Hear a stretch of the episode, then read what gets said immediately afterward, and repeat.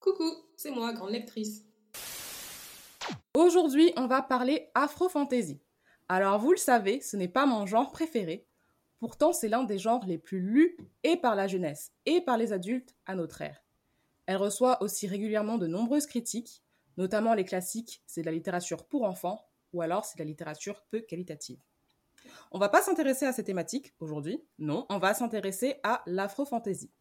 C'est de la fantasy, mais fortement inspirée de la culture africaine ou de la culture noire, et ou des expériences des personnes noires de manière générale. Vu que vous le savez, ce n'est pas mon domaine de prédilection, je suis aujourd'hui accompagnée de trois personnes qui vont m'aider à débriefer ce sujet. Avant de plonger dans le cœur du sujet, laissez-moi vous présenter les trois invités d'aujourd'hui. Naomi, influenceuse littéraire, c'est à toi. Bonjour, euh, je m'appelle Naomi, j'ai 25 ans, je suis euh, influenceuse et euh, critique euh, littéraire et créatrice de contenu. Je suis passionnée par la, la littérature imaginaire en termes généraux, mais beaucoup plus tout ce qui est fantasy. Je lis en français et en anglais. Euh, et je suis beaucoup, euh, je fais beaucoup attention à ce que je lis. Donc, euh, il faut qu'il y ait un minimum de diversité dans ma lecture, parce que sinon ça n'a pas trop de sens. Et je suis quelqu'un qui partage activement plein de recos, que ce soit littéraire, que ce soit au niveau série, où il y a des personnages citer. Et où est-ce qu'on peut te retrouver? On peut me retrouver sur TikTok, sur Instagram et euh, c'est tout. Ok, nice. Lydie, est-ce que tu veux te présenter? Euh, bien sûr. Alors, euh, je m'appelle Lydie, j'ai 24 ans et je suis journaliste, donc actuellement à Télérama. et j'écris également de l'imaginaire dans un petit peu tout, donc fantastique, fantasy et science-fiction. Et euh, du coup, voilà, c'est euh, un genre que. Euh, la fantaisie est un genre que j'aime beaucoup et que je lis depuis de nombreuses années et dans lequel j'écris également. Donc voilà. Et Mélodie, qui est également autrice, est-ce que tu veux te présenter? Oui, bonjour. Donc, je suis Mélodie Joseph, j'ai 27 ans et j'ai publié récemment un roman justement d'afro-fantasy chez VLB Éditeur, une maison d'édition québécoise. Donc ce roman, c'est La respiration du ciel et c'est le premier tome d'une série de quatre romans de fantasy euh, appelée La semeuse de vent. Donc euh, j'aime beaucoup la fantasy, c'est un genre que je lis aussi beaucoup depuis plusieurs années. Alors du coup, on est tous entre amateurs de fantasy ici, sauf moi qui vais jouer la relou. Donc c'est parti pour les premières questions. Sentez-vous libre d'intervenir dès que vous le voulez. Alors on, va commencer lourd, hein, je vous préviens. Y a-t-il de la... Vous avez le droit de ne pas être d'accord. Hmm. Y a-t-il de la représentation aujourd'hui, en 2022, en 2023, pardon, dans la fantasy? Ah. Euh... euh bah en fait, écoute, ça commence réellement à, à venir en fait. Avant, ça l'était moins dans le franco, enfin, dans la littérature francophone, je trouve, qu'on n'était pas forcément représenté. Mais là, en fait, que maintenant les gens commencent à réellement se lever parce qu'il y a eu trop de trucs qui ont été laissés passer ben euh, il commence à avoir un peu plus de diversité, je trouve, à mon sens, du moins ce que moi je lis, je trouve qu'il y en a un peu plus qu'avant. J'ai envie de te dire qu'il y en a.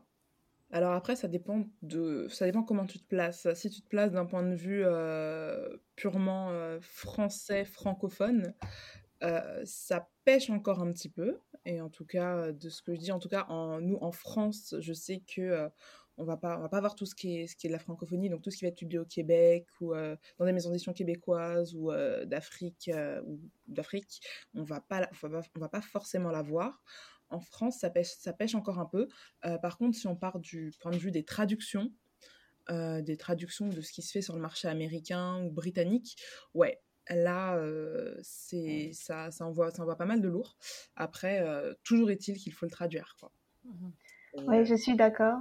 Euh, effectivement, j'ai l'impression qu'on a vu beaucoup plus de représentation d'abord dans la littérature plus anglo-saxonne, puis maintenant dans la littérature euh, francophone, ça commence à suivre un petit peu, mais c'est des années après que ça a commencé à plus bouger du côté de la littérature anglo-saxonne.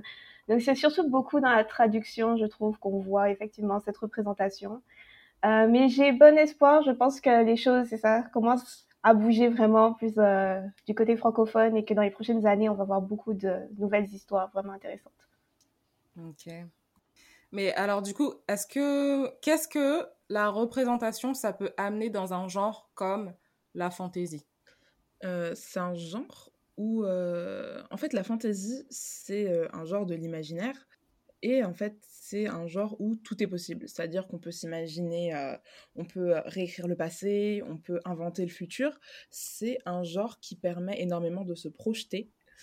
Euh, et euh, ben, si on n'est pas représenté dans un genre qui permet, qui permet en fait à ce point bah, d'imaginer, nos futurs, de, réfléchir à notre condition sous d'autres formes, si on n'est pas représenté dans ça, on se retrouve au final extrêmement limité dans nos réflexions, puisque euh, d'un point de vue littéraire, en fait, c'est là où il y a le plus de liberté.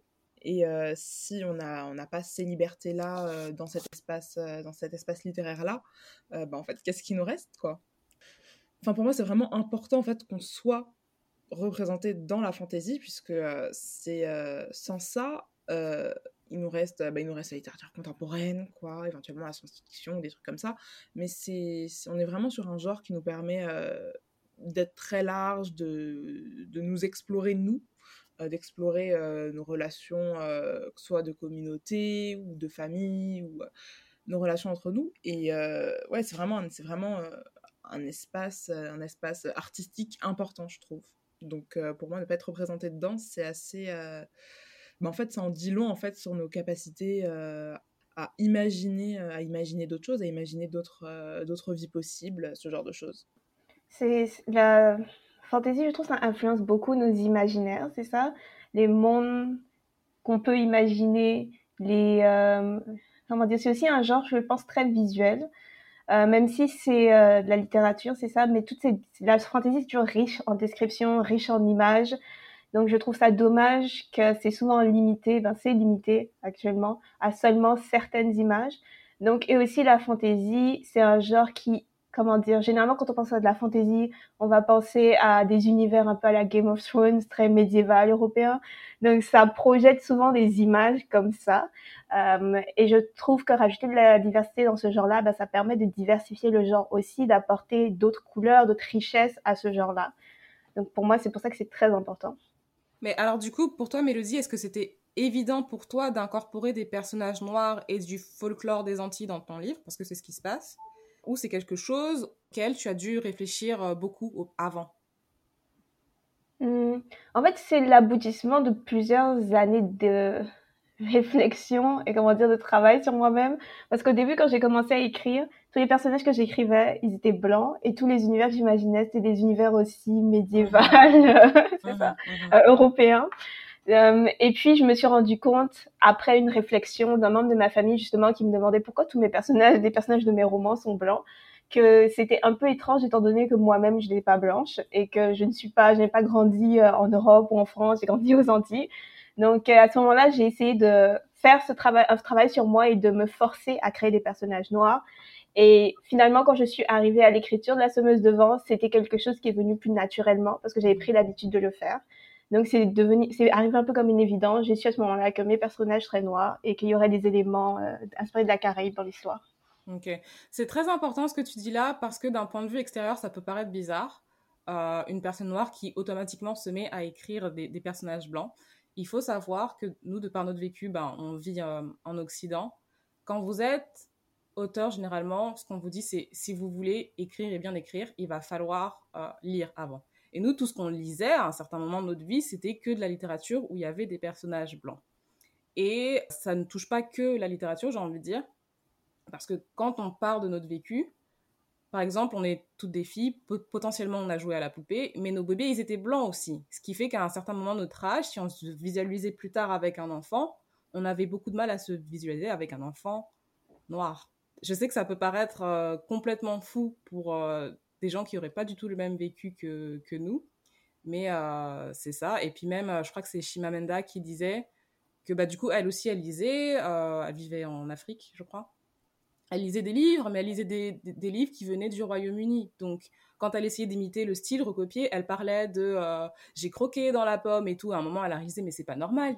notre fruit à nous, c'est pas c'est pas la pomme. Notre fruit national, c'est la mangue. Donc, pourquoi est-ce que mes personnages ne mangent pas de mangue? Et euh, ça peut paraître vraiment euh, bête comme ça, mais du coup, la représentation, c'est important parce que, en fait, on imite, nous, ce qu'on voit. Mm Naomi, je sais pas si tu voulais ajouter quelque chose. Euh, ben moi, je suis totalement d'accord avec euh, Mélodie et euh, ce que j'aimerais ajouter, c'est que ben je trouve que la fantaisie, quand il y a des personnages euh, du coup racisés, en fait, ça permet de déconstruire en fait les gens sur euh, sur que ben en fait il n'existe pas que des personnages blancs. Parce que pendant un moment il y a beaucoup de gens notamment sur TikTok ça a fait énormément débat. C'est que ouais on va toujours le même style de fantasy avec eux des personnages bah, dits caucasiens blancs. Et euh, bah, où sont euh, les personnages racisés et tout. Et en fait euh, les gens qui ne lisaient que ça se sont mis à enfin, les gens les, les, les, personnes racisées dites enfin, noires arabes etc sont dit même en fait on se sent pas représenté. Quand est-ce que la représentation est? Parce que ben il faut que on puisse déconstruire ben, tous les billets qu'on a parce que finalement les fantaisies que je lisais avant avaient des world building extrêmement complexes. Et euh, au final ben le le seul personnage racisé était soit euh, avait un rôle misérable hein, on va se dire avait un rôle misérable et je me suis dit mais en fait la déconstruction elle commence déjà là en fait il faut se dire que en tant que personnage racisé dans une fantaisie, on n'est pas tous cantonnés à avoir euh, des rôles misérables en fait. Et euh, bah en fait la déconstruction autant de, du genre et autant au niveau de ce qu'on lit, elle commence maintenant, à ce moment-là. Parce que moi personnellement, ça a été une claque dans le visage quand je, lisais certains auteurs et je me suis dit mais mais en fait nous, on n'est pas représentés par ces gens-là. Et en fait, il a fallu que je me tourne vers euh, la littérature en VO pour que je me dise, mais en fait, il y a tellement de diversité et tellement d'auteurs et d'autrices noires qui sont là, qui demandent juste à être bah, découverts parce que bah, il y a tout un folklore en fait. Il y a tout un folklore, il y a tout, tout, tout, euh, tout plein de cultures qui sont là et je me suis dit, c'est donc ça il va falloir que je vais lire en VO en fait pour voir tout ça parce qu'en français il n'y en a pas. C'est dommage, hein. je trouve que c'est une, une C'est vraiment dommage. Du coup, il y a ce débat, il y a ce débat sur les réseaux sociaux. Alors, débat entre grands guillemets parce que ce débat, sans mentir, c'est chaque semaine. Il y a beaucoup de personnes qui disent que les personnages ou les personnes noires n'appartiennent pas à l'esthétique de la fantaisie. Premier euh, argument. Deuxième argument, que ça n'intéresse pas le public, puisque le public ne se reconnaîtra pas dedans. Moi, ça m'intéresse beaucoup d'avoir votre point de vue là, parce qu'en gros, eux, ils partent du postulat qu'ils l'ont créé et ils l'ont créé pour eux. Donc, du coup, forcément, si on reprend le même style et tout, c'est qu'on essaie de s'approprier leur genre et appropriation culturelle ou je sais pas trop quoi. Qu'est-ce que vous pensez de ça? Mais déjà, le, le, postulat de qu'il y aurait une fantaisie est totalement faux de départ, puisqu'on peut faire de la fantaisie avec littéralement toutes les cultures qui existent sur cette planète. Euh, donc, euh, parler, euh, parler d'une. Enfin, faire de la. Je sais que quand, quand ils disent oui, notre fantaisie, blabla, on parle de la fantaisie médiévale européenne. On va pas se mentir, on parle de cette fantaisie-là. Et en fait, c'est vraiment avoir déjà de déjà partir sur, sur ce débat avec un prisme extrêmement occidentaux-centré, puisque et encore, oui, fantaisie européenne médiévale est vraiment encore entre guillemets, euh, puisque euh, l'Espagne médiévale, c'était pas comme ça. Euh, la Suède médiévale, c'était pas comme ça. C'est vraiment, on prend vraiment le prisme France, Allemagne, Suisse médiévale. Enfin, c'est vraiment être très centré sur soi-même, de partir, déjà de partir de ce postulat que la fantaisie c'est ça et qu'il n'y a pas d'autre fantaisie. Alors que, euh, bon, on l'a bien vu, hein, il y a des fantaisies avec euh, qui se passe enfin, d'inspiration algérienne avec Sirem et l'oiseau maudit. Il y en a qui reprennent absolument tout, enfin, d'autres pays d'Afrique. donc déjà, ce postulat de départ est faux. Et deuxièmement, le principe de la fantaisie, c'est de pouvoir faire exister ce que l'on veut. On, est, on peut totalement partir sur une fantaisie euh, médiévale européenne et euh, ajouter des personnages noirs euh, qui ne subissent pas de racisme, etc. Tout simplement parce que c'est une fantaisie, on fait ce qu'on veut en fait. C'est le principe de la fantaisie, c'est que tout est possible. personnellement, j'ai écrit un roman du coup qui s'appelle Hortensia, qui est une romantaisie, qui est d'inspiration 17e, 18e siècle, Versailles parce que j'ai grandi avec les Colombes du Roi Soleil et j'étais absolument fan de, de, tout ce qui était Versailles et Louis XIV, en dehors de ce que ça représente politiquement. Mais euh, voilà, j'ai grandi avec vraiment l'ambiance de la cour, des balles, des robes, euh, voilà, tout ça. Et euh, du coup, j'ai transposé ça dans une fantaisie avec des personnages noirs au centre de l'histoire.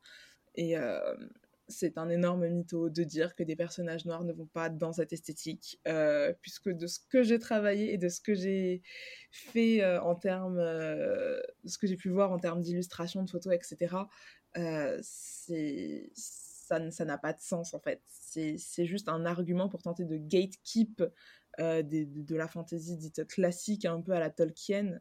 Mmh et c'est un débat qui. Enfin, le postulat de départ est faux, donc le débat en fait n'a juste aucun sens.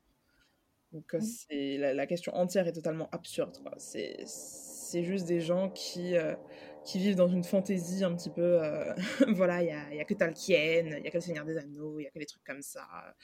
Il n'y a que des orques, euh, des elfes, et le reste, voilà, on est, tout le monde est blanc en fait. Voilà, c'est l'Europe. en plus, ça, ça, ça, me tue en fait à chaque fois je vois les tweets en mode non mais c'est pas crédible un noir dans cet univers parce qu'un dragon c'est beaucoup plus crédible. Bah oui apparemment. c'est un giga dragon qui dort sur une montagne d'or et le problème tu vas l'avoir avec le personnage noir. Enfin, les priorités elles sont où?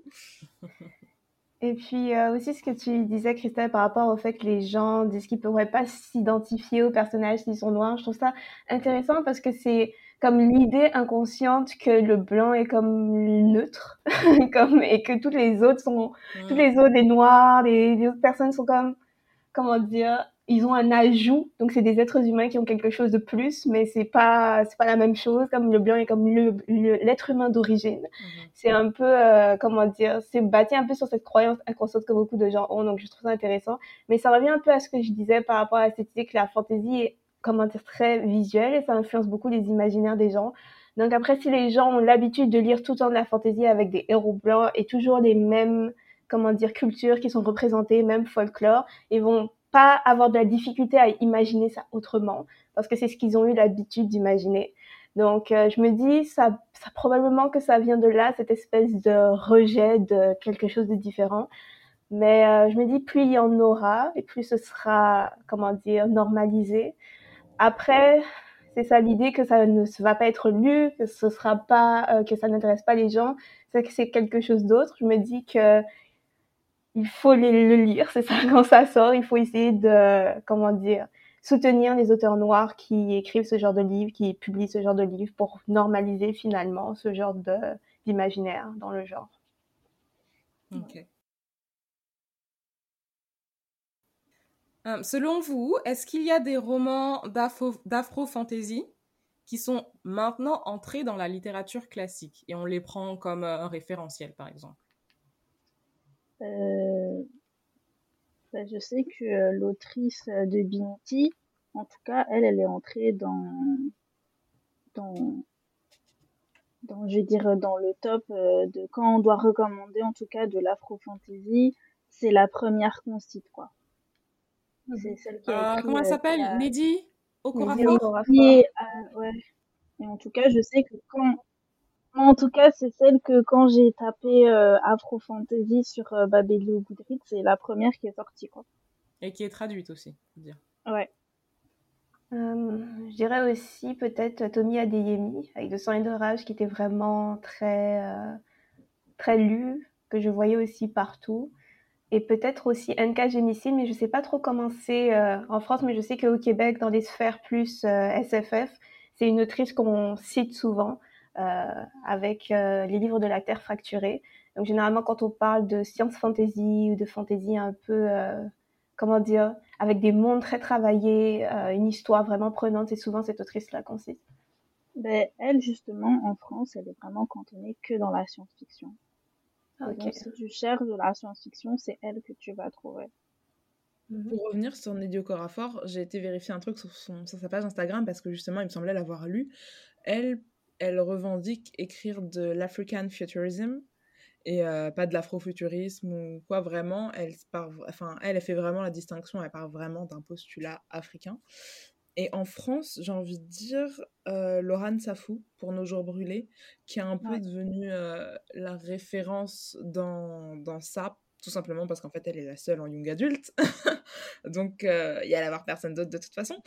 Mais oui généralement elle est enfin personnellement, elle me vient directement à l'esprit dès qu'on parle de, de fantasy, de d'afro-fantasy ou euh, de choses de style. Après, euh, en, en, young adulte, il y a aussi euh, Laetitia Danae aussi.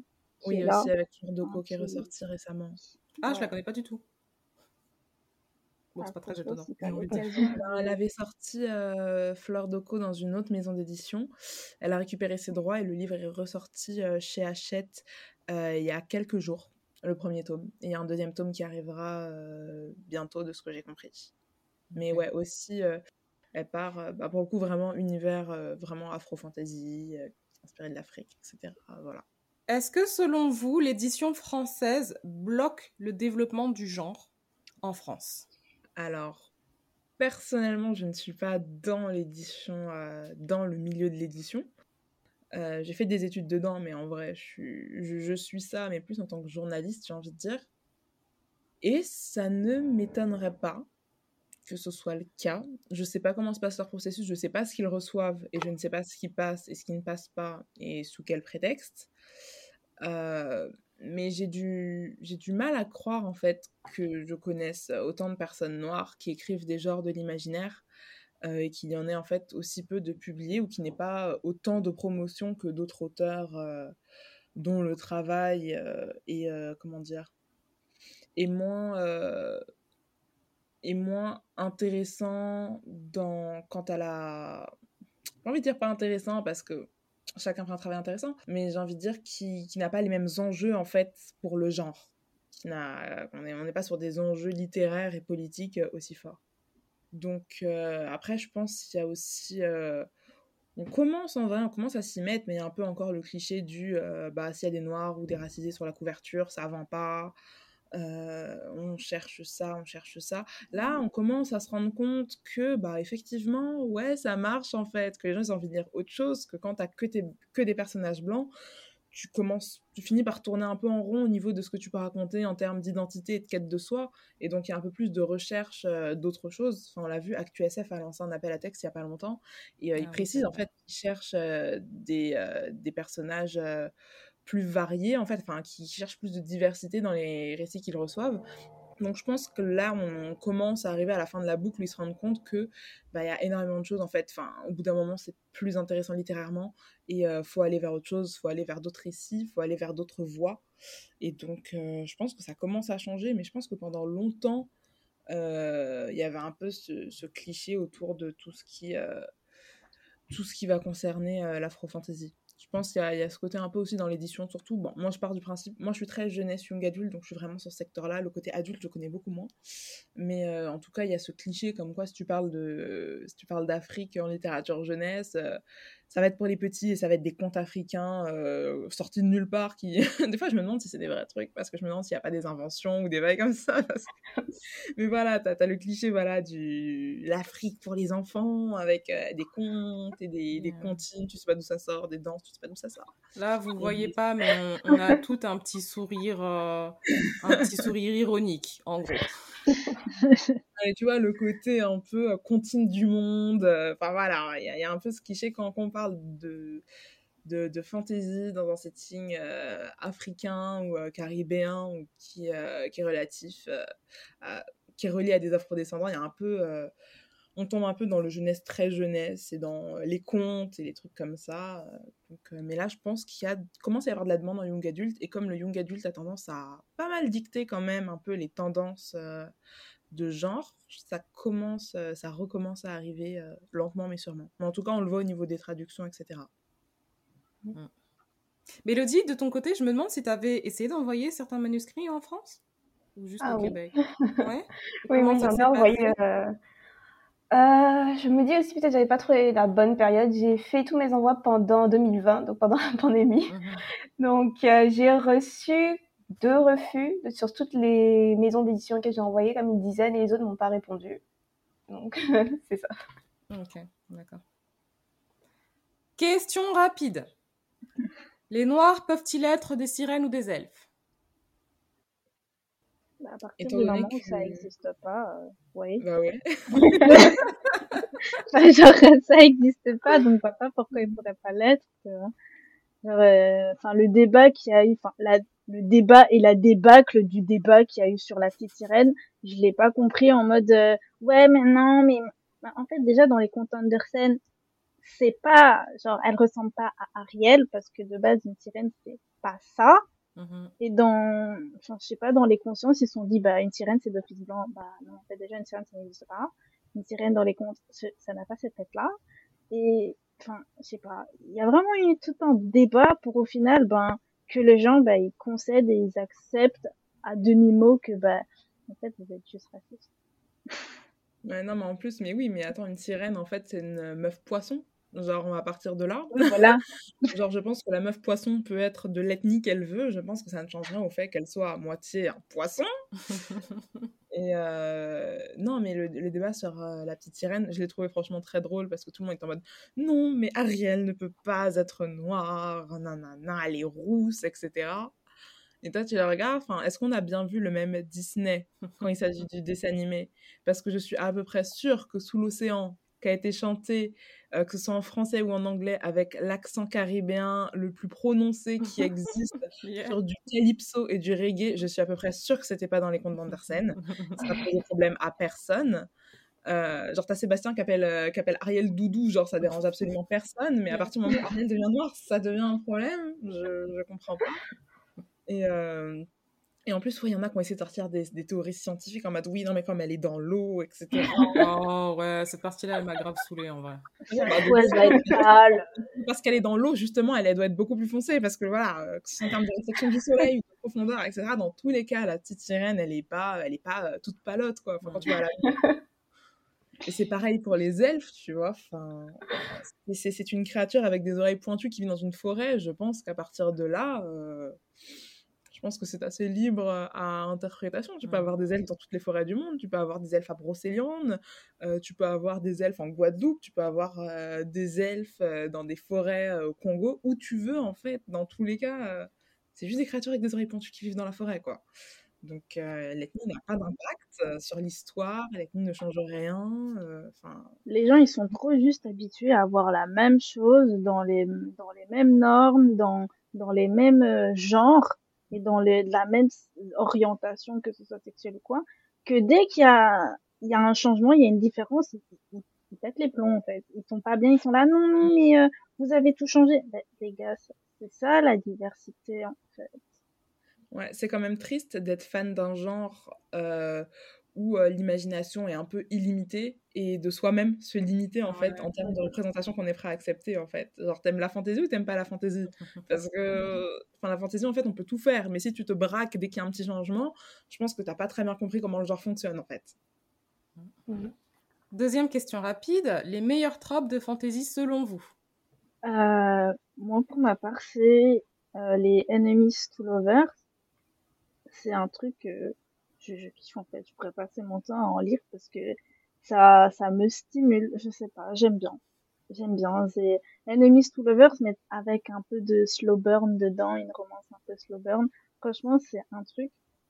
Je pourrais en lire, mais euh, tout le temps. Et sur fond de royauté aussi, parce que Mhm. bah, y a que ça de vrai de toute façon et euh, le et tout, et tout. Franchement, y a que ça de vrai. Je pourrais vous en parler, je pourrais même vous re- en recommander beaucoup parce que c'est pour moi le le style de trope qui dans la fantasy marche le mieux. Après, ça doit quand même être un minimum bien écrit parce que bon, euh, ton ennemi to lovers qui dure deux pages, deux chapitres, je comprends pas. Mais sinon, en fait, quand c'est bien abordé, franchement, c'est des tropes qui fonctionnent vraiment beaucoup.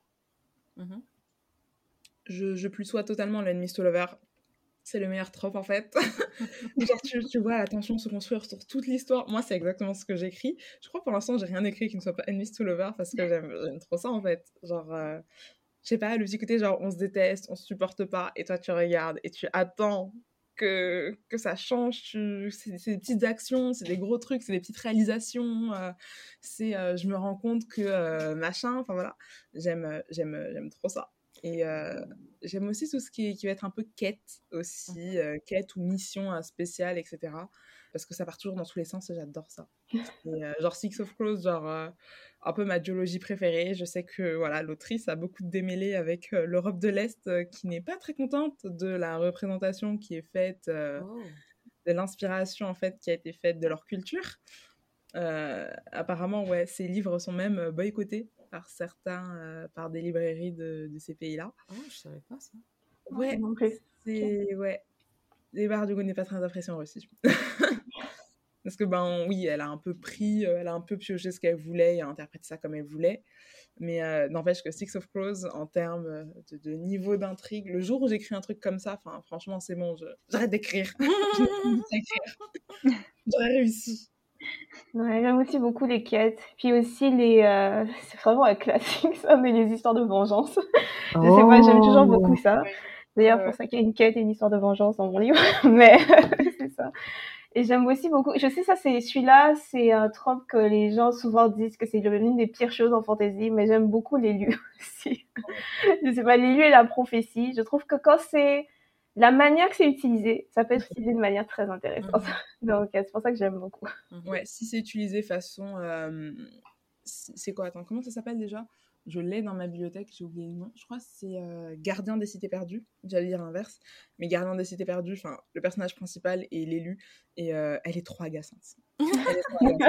Genre, le, le n'a pas, été, euh, n'a pas été réalisé comme il se doit. insupportable. Je... Elle est, l'héroïne s'appelle Sophie et évidemment c'est une elfe, mais elle est la seule à avoir des yeux bruns. elle est unique parce que c'est la seule à avoir plein de pouvoirs. ses parents sont morts. Genre, évidemment, elle a des. au début, c'est compliqué, mais elle se fait des amis. Ses deux amis garçons sont amoureux d'elle. Oh, oh là là. évidemment, sa vie trop, trop triste parce que ses parents adoptifs, ils ont un zoo de créatures magiques. Euh, genre, meuf, arrête de te peindre, en fait. Genre, à chaque fois, je la vois en mode, ouais, je suis triste, mes parents sont morts. Genre, arrête bah, je trouve que ça, c'est une facilité scénaristique. Hein. Moi, je ah, mais donc... que j'ai en fait, l'impression que, en fait. dans, dans tous les romans jeunesse de fantasy, la facilité scénaristique, c'est l'enfant, il a perdu ses parents, mais il est spécial. Et du coup, en fait, l'histoire démarre de là. Et t'es, là, tu te dis, très bien, je vais quand même continuer à lire, sauf que au fil des tomes, moi personnellement, je l'ai pas lu euh, Les Gardiens de la Cité Perdue parce que quand j'ai découvert ça, j'étais vieille. Je me suis dit, je, suis trop Je me suis dit, je vais pas apprécier le, le, le topic comme si euh, j'avais pu le lire avant, en fait. Il y a mm. des, il y a des romans, je me suis vraiment limitée, du genre que ça, c'est vraiment une, déjà, euh, il y en a trop, déjà. Il y en a quand même 10 ou, 9, je ne sais plus, il y en a trop, et je me suis dit. Je sais pas, en plus, t'as des euh, demi, enfin, t'as des trucs qui se calent entre les livres et tout, genre t'as des demi, t'as des 2,5. Eh, eh, mm, mm, mm. Mais là, je me suis là, je, me suis dit, je voulais grave la commencer parce que ça a hypé tout le monde et moi, je voulais voir en fait ce qui a hypé. Et j'ai lu juste un extrait du premier chapitre, mais j'ai tellement soufflé, j'ai dit, ah non. Ah, elle bah, est surdouée. ah, mais en fait, elle est tout ce qu'on ne veut pas elle est tout ce qu'on ne veut pas tout en étant l'élu et je me suis dit, c'est donc ça. Très bien. tu vois, c'est de ça que je parle quand je dis qu'au bout d'un moment, tu te rends compte en fantasy que tu as fait le tour, en fait, parce que on dirait un knock-off euh, d'Harry Potter, euh, mais c'est littéralement ça en plus. On dirait oui, parce qu'en fait, ensuite, elle va dans une école euh, pour apprendre à utiliser ses pouvoirs comme les autres elfes. Voilà. et évidemment, les classes sont par niveau, et évidemment, il y a une tenue caractéristique selon ton niveau et selon un peu. bah voilà, en fait, t'appartiens en fait au à, l'équipe en gros de ton niveau, qui a un nom d'animal, voilà, des trucs comme ça. tu vois, moi, tu vois, j'aime bien lire des trucs comme ça pour voir où est la hype. Mmh Genre, parfois, je, je, lis des livres très populaires en sachant que je ne vais pas aimer parce que j'ai besoin de comprendre où est la hype. Tu vois, genre, en tant qu'autrice, je, je, veux savoir en fait. Genre, mmh pourquoi vous aimez ça? Et là, je vois pas pourquoi les gens aiment. en général, en vrai, j'ai hein. continué. Euh, je crois que j'ai lu les trois premiers. Je vais peut-être lire le 4 le jour où je m'ennuierai. Mais euh, parce qu'en fait, j'ai envie de voir où ça va en fait. Parce que ça se trouve, faut continuer, tu vois. Genre, euh, Et en soi, ça, ça, ça se lit. Mais c'est pas un compliment, mais ça se lit.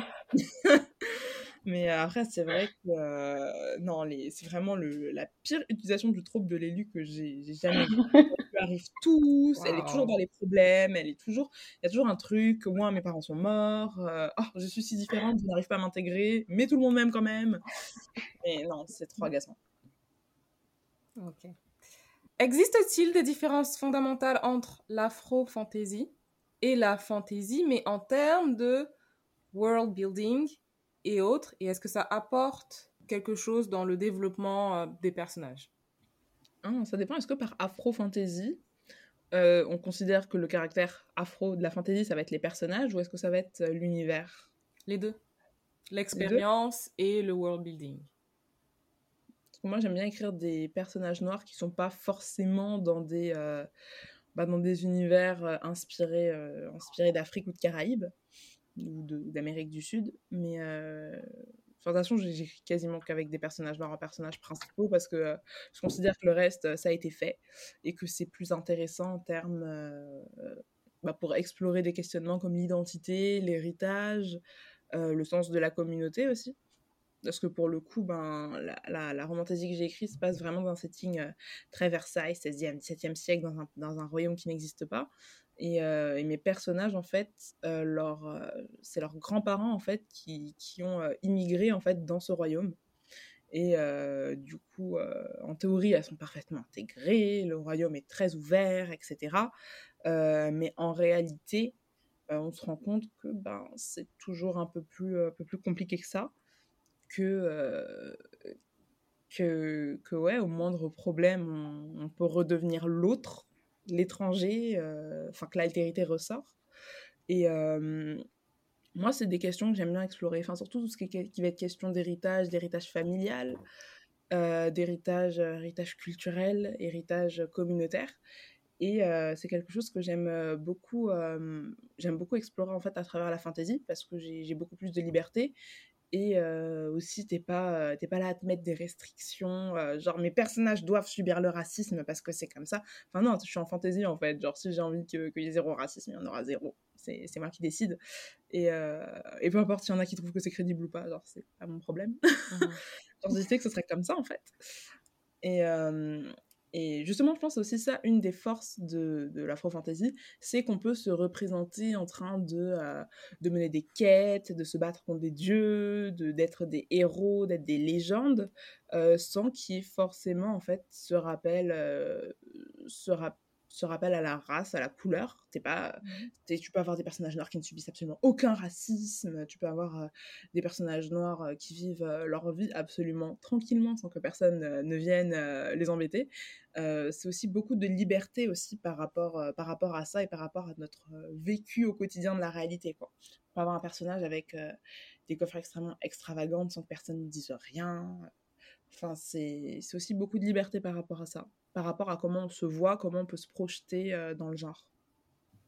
Et toi, Mélodie, qu'est-ce que tu en penses? Euh, Je sais plus c'était quoi la question. Alors, je, vais, je, vais, répéter parce que même moi, je suis pas sûre de l'avoir dit de façon claire. Existe-t-il des différences fondamentales entre l'afro-fantasy et la fantasy, mais en termes de world building, et est-ce que ça apporte quelque chose, parfois même dans le développement du personnage?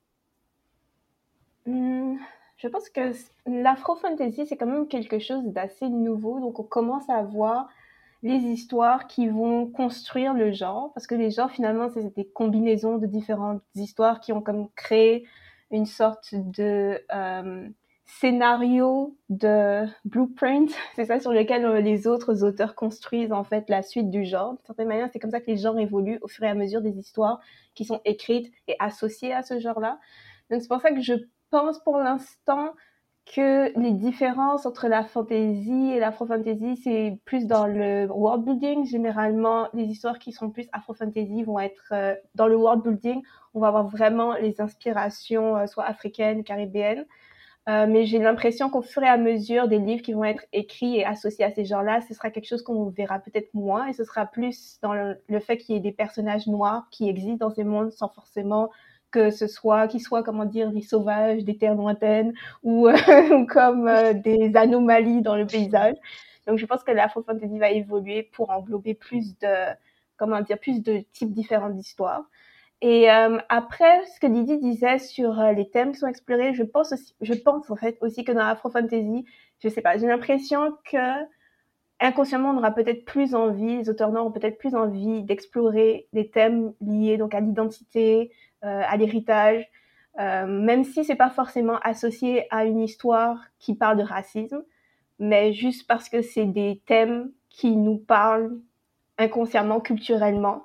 Euh, donc j'ai l'impression peut-être c'est des choses qu'on va plus retrouver en afro-fantasy qu'en fantasy. Ok. Un avis là-dessus, Naomi? Euh, ben moi, écoute, je suis d'accord avec euh, Mélodie et Lydie. Hein, euh, je suis totalement d'accord. Elles ont, elles ont dit tout ce que moi je voulais dire.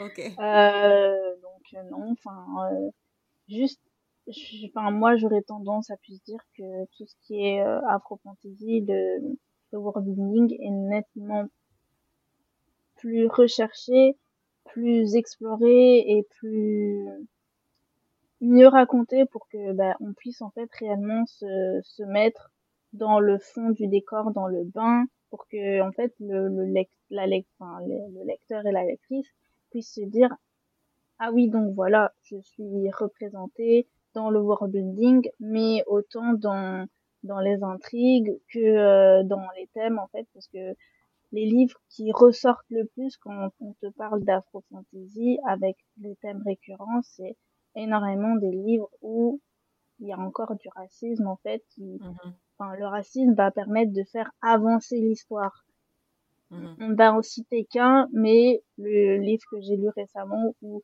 c'est beaucoup ça c'était Legend Born Oui, de, de. Tracy Dillon et je suis désolée mais dans ce livre le racisme, c'est vraiment le thème principal en fait, euh, au, à de ça de les légendes arthuriennes, c'est bien joli, hein, tout ça, la table ronde. Mais en fait, dans ce livre, c'est Brie, elle, elle subit constamment du racisme en fait, tout le temps. Dans, t'auras pas un seul chapitre où eh, tu la sentiras pas euh, de trop, euh, trop noir, euh, trop chic, Non, trop check. Et, et je me dis en fait que si on arrive à passer outre, bah, en fait, ce thème-là, je pense que ben, il y a d'autres thèmes qui peuvent être très bien explorés, le- la société matriarcale, le, euh, la- les, tru- les trucs de sororité, euh, l'exploration de la femme noire en tant que femme et pas en tant que femme hypersexualisée. Enfin, en fait, il y a plein d'autres thèmes que celui-là et je trouve que ben, si on commence pas à ouvrir ses œillères maintenant, ben, ça va être difficile, quoi. Ok, je comprends. Mais après ça, je crois que c'est vraiment quelque chose qui euh, concerne euh, absolument tous les gens. Du moment qu'il y a des personnages noirs, ils ont tendance à se focus sur le racisme et tout. Et c'est pour ça que... euh, mince, comment elle s'appelle? Cand- Candace Williams, je crois? Je sais plus. L'autrice de Concrete Rose? Euh, c'est pas Angie Thomas? Angie Thomas, voilà. Elle est beaucoup lue hein, en France. J'ai l'impression que dès qu'elle sort un livre, ils ont tendance à aimer parce que ça parle de racisme, de violence policière, etc., etc. Je trouve que ah, Oui, moi- c'est le côté euh, The Hate Oui. You Give, un petit peu. ouais. Mm. Moi, j'ai toujours dit que j'écrirais pas un truc comme ça parce que je considère que c'est écrire un livre pour les blancs, en fait. Bah, après, Genre, moi, je les euh, ai, je les ai pas lus. Je reconnais quand même que ils apportent quelque chose dans la littérature, mais je comprends pas Oui. pourquoi en France ils aiment trop se focus que sur ça. Et sur tous les autres livres, ben, apparemment, on peut pas, on peut pas exister, on peut pas tomber amoureux, on peut pas être un elfe, on peut pas euh, avoir une quête. Par contre, on peut être violenté par la police. Et c'est trop triste d'ailleurs. ça- Oh, ça Mais passe uniquement d'un point de vue américain, attention. Ouais. attention, parce que la police en France, elle est pas violente. Oui, c'est souvent les livres qui sont mis de l'avant quand c'est des livres écrits par des auteurs noirs avec des personnages. C'est ça que j'ai remarqué. Euh, c'est pour ça que moi aussi, de mon côté, quand j'étais jeune, j'aimais pas lire justement des livres euh, avec des. Euh... J'aimais pas lire des livres avec des héros noirs et écrits par des auteurs quand j'étais adolescente et quand j'étais plus jeune, parce que généralement c'était toujours des histoires qui parlaient d'esclavage, parlaient de violence. et pourquoi est-ce que, en tant qu'adolescente, j'aurais aimé lire ce genre de livres? Je voulais lire des romances et des histoires avec des héros qui vivent des aventures euh, formidables. Donc euh, malheureusement, c'est souvent les livres qui ont été mis en avant et qui continuent d'être mis en avant. J'espère qu'il va y avoir euh, des changements dans le futur parce que c'est vraiment triste, je pense aussi pour les nouvelles générations que ce soit toujours les types d'histoires auxquelles euh, on est exposé mmh. finalement. Mmh. J'avais fait un post Instagram aussi sur sur le phénomène euh, des cités. As toujours, quand c'est mmh tu as toujours. Euh, c'est une histoire qui se passe dans une cité. Tu sais pas pourquoi. Genre, euh, oui, machin, son grand frère est dealer de drogue. Pourquoi? Et ça, c'est encore plus flagrant dans le cinéma français en littérature. Oui, oui. Après, ils vont se plaindre que oui, mais les gens ne vont plus au cinéma, les trucs, les machins. Mais regardez aussi ce que vous nous proposez. On veut pas voir ça. Bah, déjà, rien que la série euh, Jusqu'ici tout va bien, c'était un ramassis de clichés euh, sur la communauté euh, maghrébine. Déjà, le personnage dit principal, très influenceur, machin, n'est même pas arabe. Déjà, ils ont choisi, ils l'ont choisi en fait. Nawel Madani a fait une interview que je me suis dit bon, j'ai quand même regardé l'épisode de cette nullité de série. Je, pourquoi pas regarder l'interview de la productrice? La productrice a dit, je cite, oui, j'ai pris, je sais que euh, Paola n'est pas euh, ben, euh, maghrébine, mais euh, elle a une communauté derrière qui la suit. Ok. Ouais, ah, juste petite précision pour les auditeurs. Moi, je parle de la France parce que c'est ce que je connais. Mélodie vient du Québec. Naomi est belge. Donc, libre à vous de, de mettre, euh, d'ajouter vos inputs, mais moi, je parle, désolé, de ce que je connais. Enfin, mais euh... voilà. Voilà, c'est pareil. Il faut pas croire. Ok. Ouais, ok. ok. Ok. euh, dernière question, du coup, on y arrive. D'où vient cette réticence de ne pas accepter plus de livres en français, mais d'aller les chercher de manière générale outre-Atlantique? Et les traduire parce que je considère que c'est euh, un double travail en fait. Déjà il faut les repérer les chercher faire une étude de marché pour voir si ça plairait je sais pas s'ils font ça en vrai hein. je pense qu'ils devraient le faire faire une étude de marché pour voir si ça plairait au public français et ensuite le traduire. Donc euh, peut-être double ou triple travail plutôt que d'aller chercher directement les livres qui sont écrits par des auteurs euh, noirs français francophones de manière générale. Je et je sais qu'il y en a je sais qu'il y en a énormément mm. énormément donc ne mentez pas. Je, me demande d'où ça vient cette tendance. Et est-ce que c'est, alors pour ceux qui s'y connaissent, est-ce que c'est représentatif du fonctionnement du marché de l'édition en général? Ou est-ce que vraiment ça s'applique que à la fantaisie? Personnellement, alors, euh, même d'expérience, euh, il y a aussi quelque chose qui est très représentatif du marché de l'édition, euh, c'est-à-dire qu'on va aller chercher des traductions parce qu'en fait, on peut voir si elles ont déjà marché financièrement à l'étranger. Donc, c'est-à-dire que, en fait, si tu mises sur un primo-auteur euh, français, c'est un pari que tu fais. C'est un pari, tu sais pas si ça va perdre, tu sais pas si ça va marcher. les gens le le ou ne la connaissent pas, tu, ne sais pas dans quoi tu t'embarques. C'est vraiment c'est vraiment tu joues au dé en fait. Euh, alors que quand tu pars, tu vas chercher une Angie Thomas, une Neddy Okorafor, tu sais dans quoi tu t'engages, tu as les chiffres des, des, ventes, des ventes américaines. Euh, tu vois les récompenses aussi, euh, tu vois comment c'est reçu, tu vois les critiques. Euh, donc il y a tout ça qui entre en jeu, alors que quand tu mises sur, sur quelqu'un qui est très peu connu, très peu connu en France, ou qui n'écrit habituellement pas dans ce genre et qui se lance voilà, dans la fantasy, dans l'afro-fantasy ou un truc comme ça, c'est un pari que tu fais, c'est un pari que tu sais pas en fait si le pari va payer. une maison d'édition, c'est ne fonctionne que par pari en fait, c'est-à-dire elle mise sur un livre et elle a plus qu'à croiser les doigts pour que ça marche. Euh, par exemple, euh, j'ai oublié l'auteur, je vais le chercher vite fait. Euh, c'est Black Flamingo, je crois, The Black Flamingo, qui est sorti chez Slalom par Dean Atta. qui je sais n'a pas marché à la hauteur de leurs espérances, alors qu'ils misaient pas mal dessus et qu'ils lui ont fait de la promo et que c'est, je pense, vous voyez la couverture, c'est un garçon avec des plumes noires sur un fond de plumes roses. Ouais, c'est très très spécifique aussi The Black Flamingo. Et je sais pas si le public français de manière générale était prêt pour un truc comme ça. Bah tu vois, c'est ce que je dis, c'est eux, ils ont vu des bons retours et ils se sont dit, on fait un pari sur ça. Et euh, bon, le pari n'a pas payé, je pense, autant qu'ils l'espéraient. Euh, ça reste que c'est une œuvre nécessaire, je trouve. Euh, je trouve que ça reste nécessaire d'avoir des œuvres comme ça dans les bibliothèques, dans les librairies, dans, les rayons, dans les rayonnages. Et je pense, t'as... je pense, voilà, t'as, as, le volet, on voit ça marche, oui. Et pour certains auteurs qui sont, par exemple, qui vont être, par exemple, positionnés géographiquement en Afrique ou en Amérique du Sud, dans la Caraïbe, euh, dans les territoires d'outre-mer de manière très générale, euh, c'est des territoires qui vont aussi avoir leur propre marché éditorial. Parce que je sais que euh, en enfin, la Guadeloupe a ses propres euh, petites maisons d'édition, la Martinique a aussi ses propres euh, maisons d'édition, qui sont des petites maisons qui, qui, misent sur le local, qui sont en réseau. Et je pense aussi qu'il y a cette proximité géographique de, du petit éditeur qui fait que beaucoup vont avoir tendance à se tourner justement vers ces maisons d'édition-là et, pas forcément en fait vers les très grosses maisons d'édition qui sont en hexagone quoi. Donc je pense qu'il y a aussi ça qui joue et je pense que ouais c'est t'as aussi aussi je pense doit y avoir aussi pas mal de personnes qui s'auto-censurent aussi en n'en voyant pas Mmh je vois, je vois, je vois beaucoup de. Enfin, on sait que les maisons d'édition reçoivent énormément de manuscrits et on sait que 95% ne passent pas à la première sélection parce qu'ils ne correspondent tout simplement. Enfin, ils sont pas prêts en fait, ils ne correspondent pas aux standards du milieu.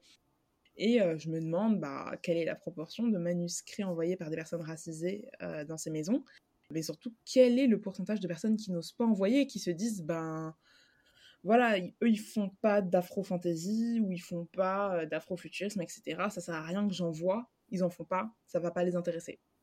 Ou alors, bah, peut-être je suis pas prêt, ou alors, enfin voilà. C'est, je pense qu'il y a aussi, euh, il y a aussi ça aussi, je pense, qui fait partie, euh, qui fait partie du lot, quoi. Quand tu vois une maison d'édition qui a que des auteurs blancs ou qui a 98% d'auteurs blancs, même si on te dit oui, on cherche d'autres choses, etc ça se reflète pas dans leur catalogue, donc tu vas pas forcément y mmh. aller. Genre, tu vas pas te sentir, euh, tu, vas, tu, vas, tu, vas, pas te sentir euh, safe en fait d'aller travailler euh, avec eux sur un manuscrit qui te tient à cœur. Après, les gens qui, enfin, les autoristes qui s'auto-censurent, ce qu'elles trouvent comme alternative à faire, c'est l'auto-édition et finalement, elles pètent dans l'auto-édition hein. et de là, comme elles ont pété dans l'auto-édition, les maisons d'édition, elles viennent et elles font, c'est horrible à dire comme expression, mais elles font les requins hein, vers ces gens-là et euh, disent oui, non, en fait, votre manuscrit nous intéresse, pourquoi vous... Hein? Et en fait, en général, ces personnes répondent ben, parce qu'on savait qu'on allait déjà pas passer la première étape.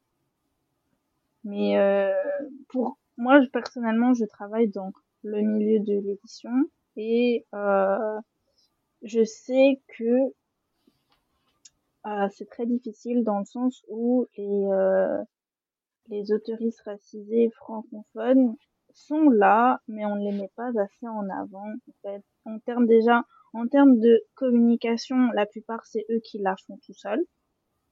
Si la maison d'édition daigne mettre un poste, attention, un poste, et qu'il a pas, waouh, flambé, euh, ils vont plus faire de la pub ou alors euh, ce sera euh, au détour de euh, oui si tu aimes lire ça donc un livre populaire qui a bien marché tu aimeras ça. C'est tout. Ou sur base de voici notre sélection du mois et donc t'as plein de livres populaires et t'as livre de l'autrice racisée ou de l'auteur. That's all. Mais en fait c'est ce manque en fait de d'investissement de communication et de de mise en avant marketing qui fait que en fait les livres flopent. Il y a plein de mm. livres qui ont floppé comme ça en fait. Et euh, ce qui fait défaut aussi, c'est que les maisons d'édition maintenant qu'elles sont, je trouve qu'il y en a beaucoup plus sur TikTok qu'avant et du coup bah en fait euh, elles font la recherche aux pépites comme ça. Donc euh, elles ont l'algorithme en gros les, les met sur des des comment dire euh, des des best-sellers dits afro-fantasy qui ont pété en fait. Et bah, c'est comme ça que du jour au lendemain, bah, on se retrouve avec 10 milliards de trades, excusez-moi de le dire qui sont pas bien traduites, hein, mais qui sont traduites quand même, et euh, ben euh, bah, qui explose et tout. Et en fait ben c'est un pari en fait qui pour moi est super risqué parce que ben c'est pas parce que ça a marché sur TikTok que ça marchera en vrai en fait et c'est ça en fait que ils font pas ce raisonnement là c'est pas parce que on, on le recommande à fond les ballons les gens ils ont aimé que le marché francophone va l'accepter. C'est ça en fait le problème. C'est ça qui se pose c'est ça que il y a plein de par exemple Black Flamingo moi je l'ai lu hein, je trouve que c'est un roman euh, où euh, bah, le personnage principal est en fait en quête d'identité et je pense que si il y avait eu une meilleure pub dessus je pense que le livre aurait pété parce que bah, il a fait un carton aux États-Unis et euh, en Grande-Bretagne et pourquoi pas ici? Je pense c'est surtout c'est la manière dont ils font leur pub, c'est la manière dont ils font leur com et c'est la manière dont ils font leur marketing qui je trouve n'est pas bonne et qui fait qu'il y a plein d'auteurs et d'autrices euh, euh, qui écrivent de l'afro-fantasy ou qui écrivent tout simplement bah, sur des personnages racisés, qui écrivent de la romance, etc., qui font un tollé en fait ici. Je rebondis à ce que tu disais sur l'auto-édition c'est la même vibe en fait que, que la traduction en fait c'est on trempe les orteils dans l'eau pour voir c'est quoi la température et mmh. si on voit que en vrai ça va bah on y va mais mmh. on va pas on va pas sauter d'un coup comme les auteurs auto-édités l'ont fait c'est vrai auto-édition je vois pas mal je vois pas mal d'auteurs noirs passer avec de l'afro-fantasy des choses sur le vaudou sur plein de trucs comme ça mmh. mais je trouve pas ça juste dans le sens où les auto-édités ils ont déjà fourni tout le travail en gros. Ils ont fait leur com, leur mhm. machin, leur truc. Mhm. Ils ont financé leur propre livre, le papier, le machin. Ils ont fait la couverture eux-mêmes. Et puis après, tu as la maison d'édition qui vient récupérer ça derrière. franchement, je trouve que c'est pas, c'est pas fair play. J'ai l'impression que maintenant, ça va. Même les auteurs qui vont être publiés par des maisons d'édition auront de toutes les manières besoin de fournir tout le travail aussi pour euh, la communication et le marketing. J'ai l'impression que. c'est aussi, hein, cette histoire. Je ne sais pas comment on évolue là, mais même quand je vois que par exemple, bon, être auteur, c'est écrire des livres. Et des fois, quand je vois qu'il y a des maisons d'édition qui demandent vas-y, fais-nous un pitch sur TikTok, c'est pas écrivain, c'est pas influenceur. Vous pouvez être très introverti, timide, avoir de l'anxiété et être un très bon écrivain. Être sur une plateforme aussi grande, c'est pas, c'est pas facile. Hein. Mhm. Je sais pas comment c'est euh, en France, mais je sais qu'au Québec, beaucoup des maisons d'édition au Québec ont, comment dire, c'est pas facile au niveau d'investir dans de nouveaux auteurs. Ils n'ont pas forcément les moyens. J'ai l'impression que beaucoup de maisons d'édition, en ce moment, c'est difficile financièrement et comme il disait, les éditions, les maisons d'édition sont toujours en train de prendre des risques finalement. Donc, euh, ils je pense que les maisons vont préférer éditer, c'est ça, des traductions parce qu'ils vont se dire, oh, ça a eu du succès à l'étranger, ça a plus de chances d'avoir succès ici. Malheureusement, ce que ça entraîne, c'est que finalement, l'édition française est souvent en retard sur beaucoup de choses parce qu'ils vont attendre que ça ait du succès à l'étranger avant de s'investir. Donc, par exemple, euh, pour tout ce qui est représentation, comme on en parlait au début, donc on est en retard. Il y a déjà beaucoup de livres euh, anglo-saxons, c'est ça, qui ont été écrits par des auteurs noirs, avec des histoires super intéressantes et tout. Et c'est seulement maintenant qu'on commence à avoir un peu de changement dans l'édition française.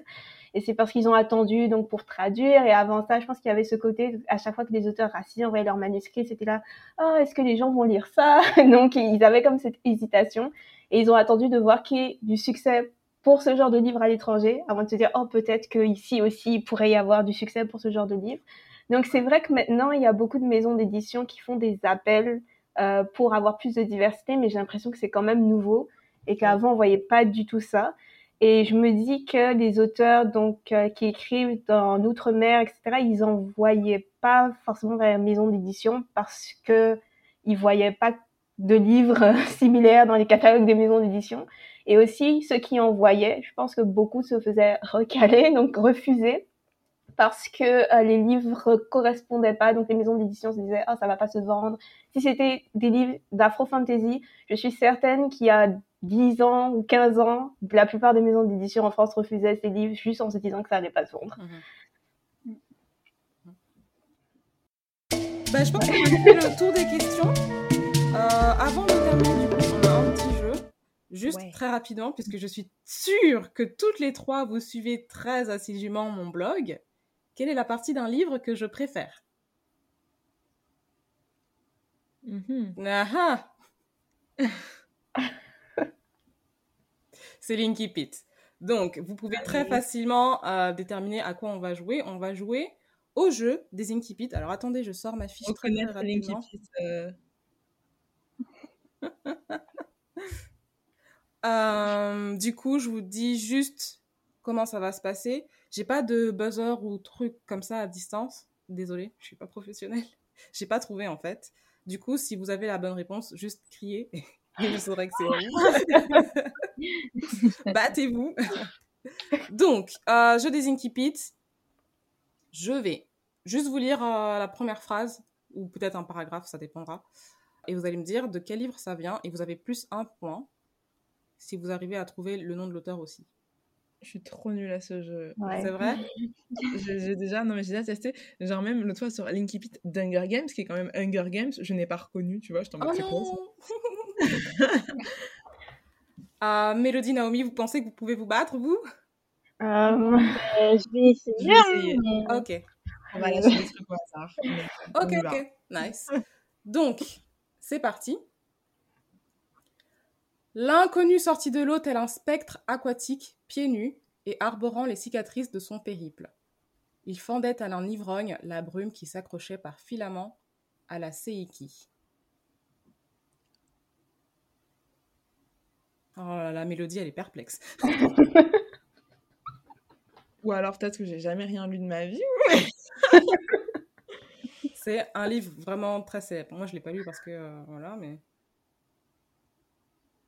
Et ben je crois que je ne l'ai pas lu non plus. les gens adorent. moi, moi non plus. Pas de notion. Ok, c'est le prieuré de l'Oranger.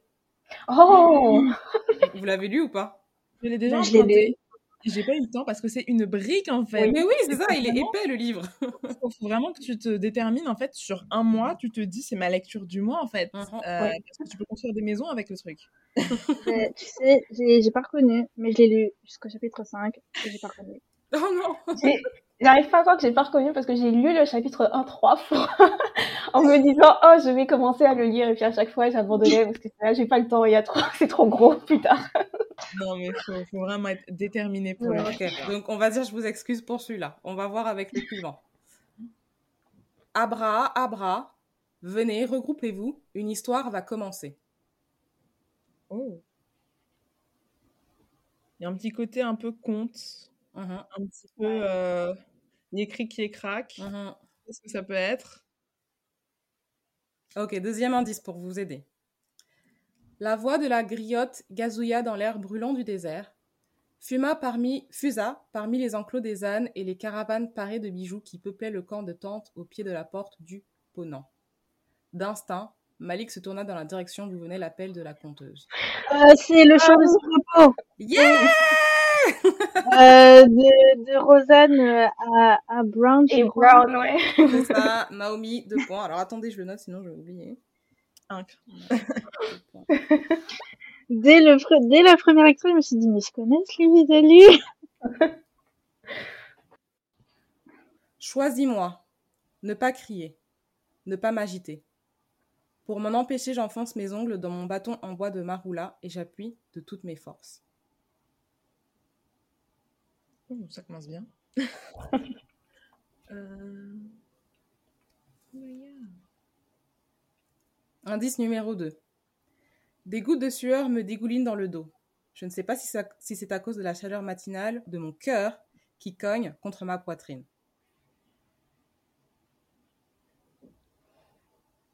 Est-ce que c'est de sang et d'orage Yes Ah Est-ce que, tu- est-ce que tu peux donner l'autrice? Euh, Tommy Adeyemi. Yes Il est dans ma bibliothèque, je le vois d'ici. Donc, je le vois, elle est en train de me regarder et de me juger très fort. J'en ai un, je sais pas pourquoi je l'ai pas traduit. Essaye. En anglais? Tout le monde sait parler anglais? Ouais. Ok. Oui, on va le reconnaître. Today is the ritual of purity. The thought nervously circles in my brain as I hurry toward the barn, gathering my clock to ward off the cold. It's early morning, and the sun hasn't yet begun above the snow dusty trees encircling our small farmhouse. Ça me dit un truc de ouf. Ça me dit quelque chose. Ça ne me dit rien. Ok, je vous donne un indice. euh, c'est le résumé. C'est une fantaisie dans laquelle des femmes vivent au service des hommes et leur rôle au quotidien est ancré dans la misogynie.